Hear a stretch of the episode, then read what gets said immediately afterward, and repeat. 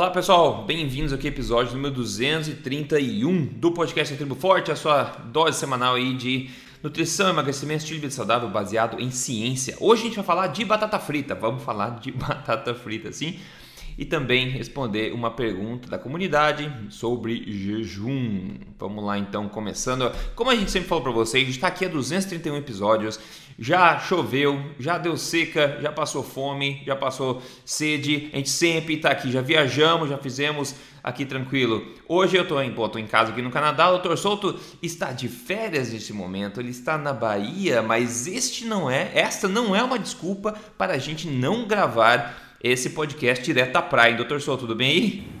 Bom dia, Rodrigo. Bom dia aos ouvintes. Tudo, tudo ótimo. Se o pessoal ouvir de vez em quando criança gritando, barulho do vento, essas coisas, é, é por isso, tá? É, o doutor Souto tá numa dificuldade lá, pessoal. Mas isso não significa que nós não temos um dever de estar aqui semanalmente ajudando você também, seja onde você estiver aí, tudo bem? Então, pessoal, que história é essa de batata frita? Deixa eu colocar vocês a par aqui.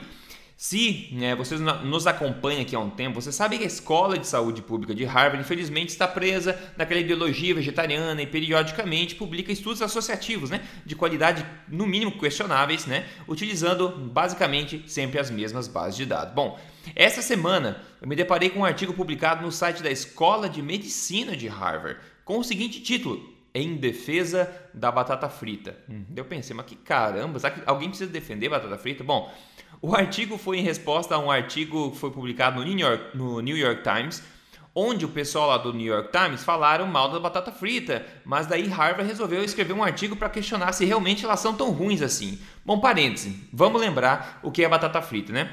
É batata, obviamente, ou seja, energia pura, amido puro, frito por imersão em um líquido mais tóxico, um dos mais tóxicos para seres humanos, que a gente chama de óleos vegetais. Quando você come batata frita, a maior parte das calorias ingeridas vem do óleo vegetal oxidado e não da batata em si. Ou seja, aquela combinação explosiva de sal, gordura e carboidrato, você come sem parar, você engorda rapidamente e você se inflama o corpo também. Eu realmente não tenho muito contra a batata em si, mas eu tenho bastante contra a batata frita. Bom, para começo de história, o estudo que deu origem a ambas as matérias é uma fraqueza de estudo associativo, onde eles tentam achar uma correlação entre quem come mais batata e quem come menos batata. O estudo foi publicado no Jornal Americano de Nutrição Clínica. Em que mundo que a gente vive hoje, né? Que os jornais estão publicando qualquer coisa. Bom, o estudo foi publicado no Jornal Americano de Nutrição Clínica, Clínica e massageou os dados de 4.440 pessoas de um banco de dados de outro estudo mais antigo que coletou informações com os fatídicos questionários alimentares. O ponto é, eles não encontraram associação nenhuma entre o consumo de batata não frita, tá? Batata normal, não frita, com aumento de mortalidade. Mas eles encontraram uma associação relativamente forte entre o consumo de batata frita e o risco aumentado de morte para quem come de uma a três vezes por semana batata frita, foi de 96% mais risco aqui.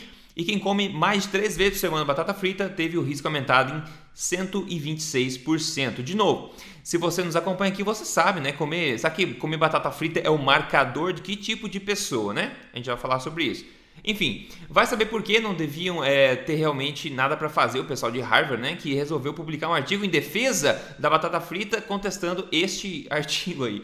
Eles começam questionando justamente que talvez não seja a batata frita, mas sim outros hábitos de pessoas que comem batata frita, né? Aliás, por que será que eles não fazem a mesma análise quando eles publicam os lixos de estudos demonizando a carne vermelha? Enfim, né, excelente pergunta, era justamente o que eu estava pensando. Não, porque não convém a ideologia deles, né? Mas continuando a diversão, olha só. Daí nesse artigo de Harvard, o, o, o, emérito lá, autor, ele fala, ele pergunta o seguinte: então será que nós precisamos evitar batata frita para sempre? Daí ele diz não, né? E eu concordo, tá? não precisa evitar para sempre, mas as razões que ele, que ele fala são hilárias, na minha opinião. Ele dá três razões para não evitar batata frita para sempre. Primeira, o maior risco né, de mortalidade foi em pessoas que comiam mais de duas vezes na semana. Então, se comer uma vez, tá bom, na, na, na ideia dele. Número 2. O tamanho da porção importa. Segundo ele, a gente tem que comer um quarto da porção, aquela que vem no fast food. Você tem que dividir em quatro pessoas ou comer um quarto dela. Na boa, né, pessoal? Isso não é realista. Ninguém consegue comer um quarto da batatinha que vem no fast food e deixar o resto lá. É, Por você último, tem duas opções. Você ou não ah. come ou vai comer a porção inteira porque você não vai conseguir parar. Concordo, exatamente. São duas opções.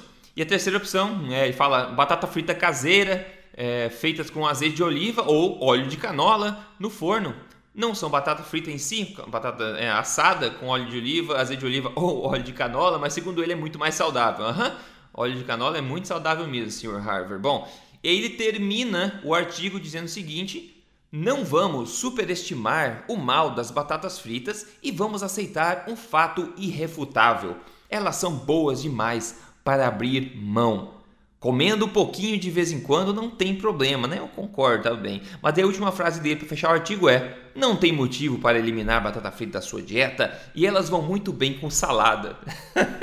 Ô Torçoto, já viu alguém comendo salada com batata frita? Não, nunca. Será que uma coisa desfaz o malefício da outra? Ah, na visão de Harvard deve desfazer, né? Então, ah, conta pra gente, a... por que diabo você acha que escreveram na escola médica de Harvard um artigo lá no, no site oficial deles defendendo batata frita como se fosse alguma coisa que o americano precisa saber, precisa defender, né? O que, que você acha disso tudo? Eu acho que é porque é uma planta. Tá? Eu acho que se eles estivessem falando de asinha de frango frita, eles estariam demonizando. Embora seja a fritura, seja a mesma história do óleo e tal, mas aí eles estariam demonizando. Interessante porque na outra semana a gente falou de um estudo onde eles estavam demonizando o consumo de carne, para variar, né? e a associação que eles encontraram tinha sido 1,05, não é isso? Com proteína vegetal. É. Proteína, isso, proteína animal versus proteína vegetal. Uhum. E aí isso, isso é motivo para publicar e para dizer que as pessoas não deveriam comer proteína animal. Agora, você encontra uma associação de batata frita com 90 e poucos por cento de aumento do risco de mortalidade. É, mas aí você deve comer igual, porque afinal não precisa comer tanto, não precisa ser todo dia, a porção não precisa ser tão grande e é muito gostoso. Então, como é gostoso, o ser gostoso justifica, né? Acontece que eu acho proteína animal bem mais gostoso e proteína animal é 1,05, ou seja, 5% no risco, pelo mesmo tipo de cálculo do mesmo tipo de autor. Mas aí não pode comer, mesmo sendo gostoso. Exato, exatamente. E outra coisa, né, eu acho que é importante salientar aqui, que é o tipo de pessoa que come batata frita. Geralmente, a não ser que você viva na Bélgica ou aqui no Canadá, você come teu poutine, na Bélgica é muito comum também batata frita assim, comer só ela andando na rua. Algumas pessoas falam, tudo bem. Mas vamos combinar que o americano padrão, ele tende a não comer só batata frita, né? Em que contexto que essa pessoa come batata frita? Três vezes por semana ou mais? E que tipo de pessoa é essa? Doutor se a gente for falar um pouco sobre isso. É, é aquilo que nós comentamos, bem comentado no episódio passado, e é legal por quê? Porque naquele episódio nós comentamos de coisas que não tinham um racional biológico, né? Quer dizer, de qualquer, de que forma o número de anos de escolaridade aumentaria o risco de você ser diabético uh, do ponto de vista orgânico, quer dizer, a célula beta vai dar uma olhada no seu boletim escolar e decidir quanta insulina ela vai produzir. Né? Então, é claro que não, é um marcador de estilo de vida, é um marcador de status socioeconômico e, portanto, do tipo de alimento ao qual as pessoas têm acesso e do tipo de estilo de vida delas. E a mesma coisa vale para a batata frita. Né? Então, uh, normalmente, como você bem disse, a batata frita ela vem acompanhada de quê? Ela vem acompanhada de fast food, ela vem acompanhada de milkshake, ela vem acompanhada do hambúrguer com pão, ela é mergulhada no ketchup cheio de, cheio de açúcar, né? E sim, ela é um alimento uh, barato, hiperpalatável. Né? Então é por isso que uh, uh, eu não deixo, inclusive, de pensar. Eh, sempre é legal a gente tentar pensar um pouquinho fora da caixa e pensar assim: será que o consumo de peixe está associado a bons desfechos apenas porque é algo mágico no peixe? Ou será que o consumo de peixe é um marcador também de status socioeconômico? Exato, né? exatamente. Uhum. Uh, então, a gente sempre tem que pensar em estudo associativo, as variáveis são tantas, tantas, que a gente nunca pode cair imediatamente na falácia de querer dizer que uma coisa causa a outra, porque sempre pode haver variáveis que você nem pensou que possam estar associadas. Mas para mim o, o, fantástico dessa história que você está nos contando é o que é a mudança de atitude em relação ao, a, a risco, dependendo da ideologia. Como se trata de batatas, que é um vegetal, e elas estão associadas a um risco significativo, pô, praticamente 100%, o dobro uhum. do chance de, da chance de morte. E veja, eu não acredito imediatamente que seja a batata frita que está matando as pessoas, até porque eu, eu não acredito em epidemiologia nutricional. Mas, ok, eles acreditam, eles são epidemiologistas. E eles estão dizendo que você pode comer batata frita mesmo assim. Uma coisa que, segundo eles, está associada com 100% mais de risco de morte. No entanto, eles condenam proteína animal que, segundo eles mesmos, está associado com 1,05 vezes risco de morte. É, ou seja, 5%. Sou só eu é. que acho incongruente? É, não, exatamente. Eu acho que batata frita talvez é um dos melhores marcadores de péssimos hábitos alimentares que a gente pode encontrar, né, pessoal? Todo mundo sabe que batata frita é ruim. Se você come mais três vezes por semana, você é um tipo de pessoa que não tá nem aí por seus hábitos, né? Mas enfim, eu acho que o pessoal vai ficar esperto aí, sabendo um pouquinho mais sobre é, um pouco mais a falácia da autoridade que a gente fala, não é porque vem do jaleco branco, não é porque vem de Harvard que você tem que acreditar sem questionar. Questione a fonte, questione a lógica das coisas, a ideologia das coisas. Se proteja, o seu senso crítico é a melhor arma que você tem. Agora, tu, tu tem, uma, uma pergunta da comunidade aqui sobre jejum, vou passar para você responder, beleza? Vamos lá.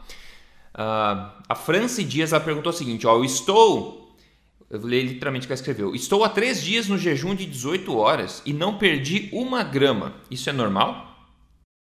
Bom, uh, acho que ela quer dizer que ela, então, há três dias está fazendo uma janela de alimentação de seis horas, né?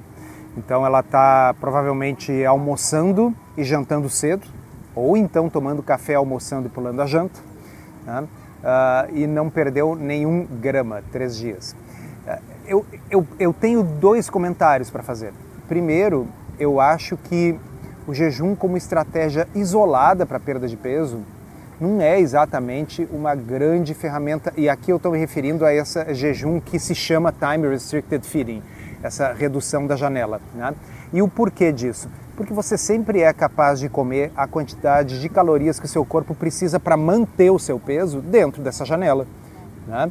Então, dependendo do que você comer nesse almoço e nessa janta, uh, uh, pode ser que você esteja consumindo a quantidade de calorias necessárias para você manter o peso.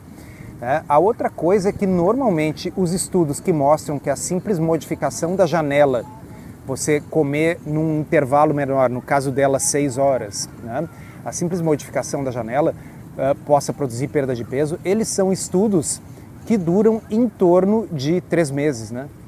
Não três dias. Tá? Então, às vezes, o que, que acontece? Você, uh, se você se pesa todos os dias, por três dias, você pode estar tá vendo mais a flutuação de quanta água você está retendo no corpo de um dia para o outro, ou a comida que você comeu e ainda não eliminou uh, como fezes no vaso sanitário e, portanto, ainda pesa dentro da sua barriga. Esse tipo de coisa costuma ter influência maior no peso no intervalo de três dias do que as flutuações de gordura propriamente dita. Né? Porque é, é. vamos pensar o seguinte: uh, para uh, uma mulher que, digamos, tem 1,65m, né? uh, se ela fizesse um jejum completo de 24 horas, não, consum não consumisse nenhuma caloria no dia, uh, a gente esperaria uma perda de gordura inferior a 200 gramas. Né? Uhum. Então as pessoas às vezes superestimam o quanto elas imaginam que deveriam estar perdendo uh, por um jejum que não é um jejum completo e que não é 24 horas, né? no qual ela está comendo dentro das 6 horas de cada dia. Uh, uma outra forma de colocar isso é você pensar naquele famosa conta, que não é bem assim, não é bem precisa, mas enfim, que um quilo de gordura corresponde a 7 mil calorias. Se você é uma pessoa pequena cuja necessidade calórica para manter o peso em jejum seja algo como 1.600 ou 1.700 calorias por dia, né? são vários dias sem comer absolutamente nada para perder um quilo. Né? De gordura eu estou falando, não de água e outras coisas. É, tá? Então, é. uh, a, a, a, a, primeira resposta seria esse, esse jejum de 18 horas, ele é muito interessante como uma estratégia de estilo de vida, mas o efeito disso em termos de quilos vai ser notado em meses, não em dias, né? Ah, tá, não, tranquilo. É, tem outro fator também que, que pode talvez estar tá interferindo. Como você falou, acho que o ponto aqui que são três dias só, até a própria balança, quão precisa ela é, né, e tudo mais. É difícil de pegar 200 gramas, 100 gramas saber se você emagreceu o que em três dias. Mas um ponto também, dependendo do estilo de vida, se você está se estressando enquanto está fazendo esse jejum, né, ficando estressado, tentando essa restrição toda, você pode, a gente, a gente sabe, reter líquido também, não, Souto? É, por causa do estresse durante esses dias? Exatamente, a, a, as flutuações de peso de um dia para o outro, elas são tão incertas e podem ter tantos motivos além de gordura, que eu acho mais prático para as pessoas que gostam de se pesar todos os dias, fazer o seguinte truque: pesa todos os dias, anota. Quando completar uma semana, sete dias, você soma todos aqueles pesos e divide por sete, faz uma média. E aí você compara a média de uma semana com a média de outra semana. Isso tem duas utilidades. Uma delas é que você, ao fazer uma média, ajuda a diminuir o, o ruído, vamos dizer, aquelas flutuações meio aleatórias do peso. Tá? E a segunda coisa é que faz você automaticamente ter uma perspectiva de tempo mais longa, porque para você ter quatro pontos para o seu gráfico de peso, você vai precisar de 28 dias, tá certo? Você vai precisar de quatro médias de uma semana cada um. Então, para quem gosta de pesar todo dia, uh, é uma estratégia interessante e é uma das poucas formas da gente conseguir detectar uma flutuação, por exemplo, de 300 gramas, 350 gramas. Como é que você sabe se você perdeu 350 gramas por semana? É difícil porque de um dia para o outro você pode ter essa flutuação por fezes no intestino ou retenção ou perda de líquido. Agora, como você está comparando médias, aí você consegue. E 350 por semana já vai dar mais do que um quilo por mês, em 10 meses já são mais do que 10 quilos. É, exatamente, faz muita diferença. Eu costumo sugerir que as pessoas se pesem uma vez por semana só, justamente para evitar isso aí. Tem, tem humor de, de muita gente que flutua de acordo com o peso diariamente. Isso não está certo, pessoal, porque às vezes o peso que você vê na balança, como a gente está falando aqui, ele esconde a, eventual perda de gordura que você tem também. Então não se engane, o que você vê na balança não necessariamente reflete o que está acontecendo de fato, né? Então fique esperto. E outro ponto para finalizar essa questão é que o jejum intermitente ele nunca vai desfazer o mal causado por uma alimentação errada, tá? Você adiciona o jejum numa alimentação errada, você adiciona um estresse adicional que pode ser um tiro no pé. Então, antes de tudo, faz uma alimentação forte aí, certinha, vai, vai tirar a maior parte dos benefícios disso. Depois você pode adicionar o jejum para melhorar algo que já está bom, né? Você não vai conseguir tornar bom um negócio que está horrível, justamente é, colocando o jejum em cima. Eu concordo plenamente. É, é, eu costumo dizer que a qualidade da alimentação, para mim, vem bem antes do jejum. O jejum é uma ferramenta adicional, uma ferramenta a mais que você tem na sua caixinha de ferramentas e não é absolutamente essencial. Tem pessoas que se dão muito bem com jejum, têm muita facilidade. Pessoas que, inclusive, ficam muito satisfeitas ao descobrir que elas não precisam comer com uma certa frequência, que elas já não gostavam, mas se obrigavam. E existe um outro tipo de pessoa que uh, não se dá bem com o jejum, para quem o jejum é um estresse, uh, a pessoa fica com fome tentando achar o que está de errado com ela, né? e na realidade se essa pessoa comer os alimentos corretos que vão dar saciedade para ela, ela vai conseguir resultados sem necessariamente ficar, uh, sabe, paranoico com o relógio, né? Com certeza, com certeza. Não é obrigatório mesmo, uma ferramenta, como a gente bem disse, né?